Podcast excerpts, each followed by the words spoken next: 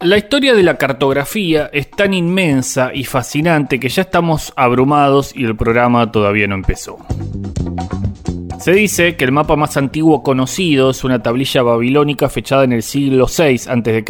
Técnicamente se trata de un diagrama que combina un mapa esquemático central con la descripción de siete islas míticas en medio del océano y así se conectan la tierra con el cielo. Y ahora atención, porque ya mismo de una haremos la afirmación que todo el mundo está esperando. Es la siguiente. Todos los mapas mienten.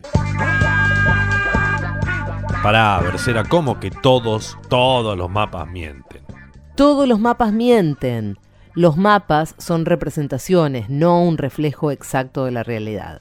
Son dibujos, si uno lo dice de un modo gráfico, pero medio infantil.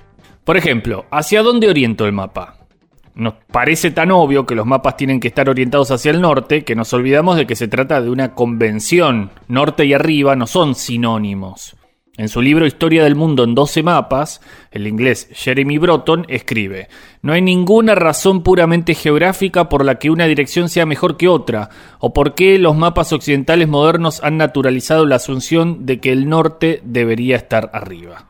Y tiene razón. Si me permiten, yo voy a decir algo muy inteligente. Voy a decir que cualquier mapa es un sustituto del espacio físico que pretende mostrar.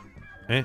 Y lo que representa es una construcción, cuando no un invento. De hecho, de hecho, en los mapas medievales judeocristianos y hasta finales del siglo XV, la Tierra se representaba orientada hacia el este, con Asia hacia arriba, con Europa abajo y a la izquierda y con África abajo y a la derecha.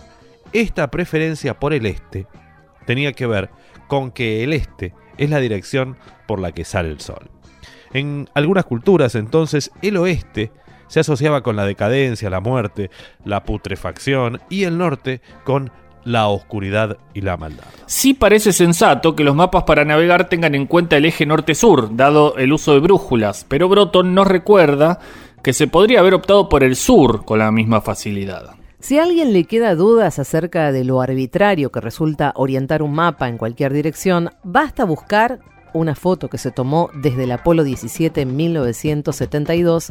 Ahí se ve el planeta Tierra con el polo sur arriba.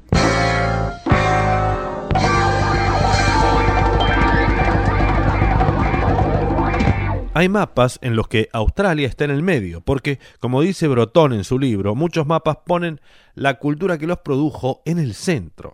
Esto no solamente tiene que ver con un sentido político, sino también con un sentido práctico. Es similar a cuando abrimos Google Maps y lo primero que queremos saber es dónde carajo estamos nosotros. Está claro que el mapa no es el territorio, y uno de los problemas más complejos para los cartógrafos es la imposibilidad que existe de proyectar un geoide, esto quiere decir que la Tierra es casi una esfera, pero plana en los polos, ojo. Digo, proyectar un geoide en una superficie de dos dimensiones. Siempre habrá distorsiones, no hay manera de que no las haya. Dentro de esa mentira inevitable que es cualquier mapa, hay mentiras y mentiras. El mapa Mercator, que es el que usamos todos nosotros en la escuela, el mapa mundi más conocido, es lo más aproximado posible a lo que podríamos denominar pomposamente y sin imitar a ningún periodista de la tele, la realidad. Y aún así, tiene desfasajes. Ahí vemos que Groenlandia, por ejemplo, es mucho más grande que América del Sur. Pero si uno mira el globo terráqueo o busca una aplicación, enseguida va a notar que Groenlandia es bastante más chico que Sudamérica. Algo parecido pasa con la Antártida, que en el Mercator es una tierra alargada de este a oeste, pero que en verdad es un círculo del que se desprende la península antártica.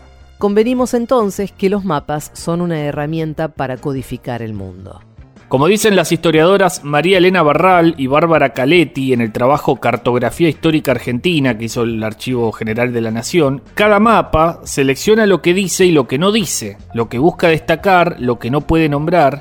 En ocasiones se convierten en instrumentos para afirmar la propiedad del suelo o guiar la explotación de los recursos, recrear una acción, presentar una mirada sobre el pasado o incluso para intervenir en el futuro como el proyecto de creación de los territorios nacionales. En ese mismo trabajo se menciona algo particularmente interesante. A lo largo del siglo XIX se fueron delineando los contornos tanto del Estado Nacional como de los estados provinciales, y en ese proceso las representaciones cartográficas invisibilizaron a muchos grupos étnicos. Hay un plano geográfico de la isla oriental de Malvinas levantado por Luis Bernet sobre el reconocimiento que practicó en los años de 1826, 27 y 28 y un plano topográfico de la ciudad de Buenos Aires y de sus alrededores, levantado por el Departamento Topográfico y publicado en 1867. Otras ideas que me gustan son las que escribe la alemana Judith Chalansky. Los cartógrafos deberían reivindicar su oficio como un verdadero arte poético y los atlas como un género literario de belleza máxima. En definitiva, su arte es digno merecedor de la primera denominación que recibieron los mapas, Teatro del Mundo. Un mapa es un dibujo. Es por lo tanto, al mismo tiempo, un capricho y una idea de lo que el mundo debería ser. No es poco y en el fondo no es una mentira tan dolorosa.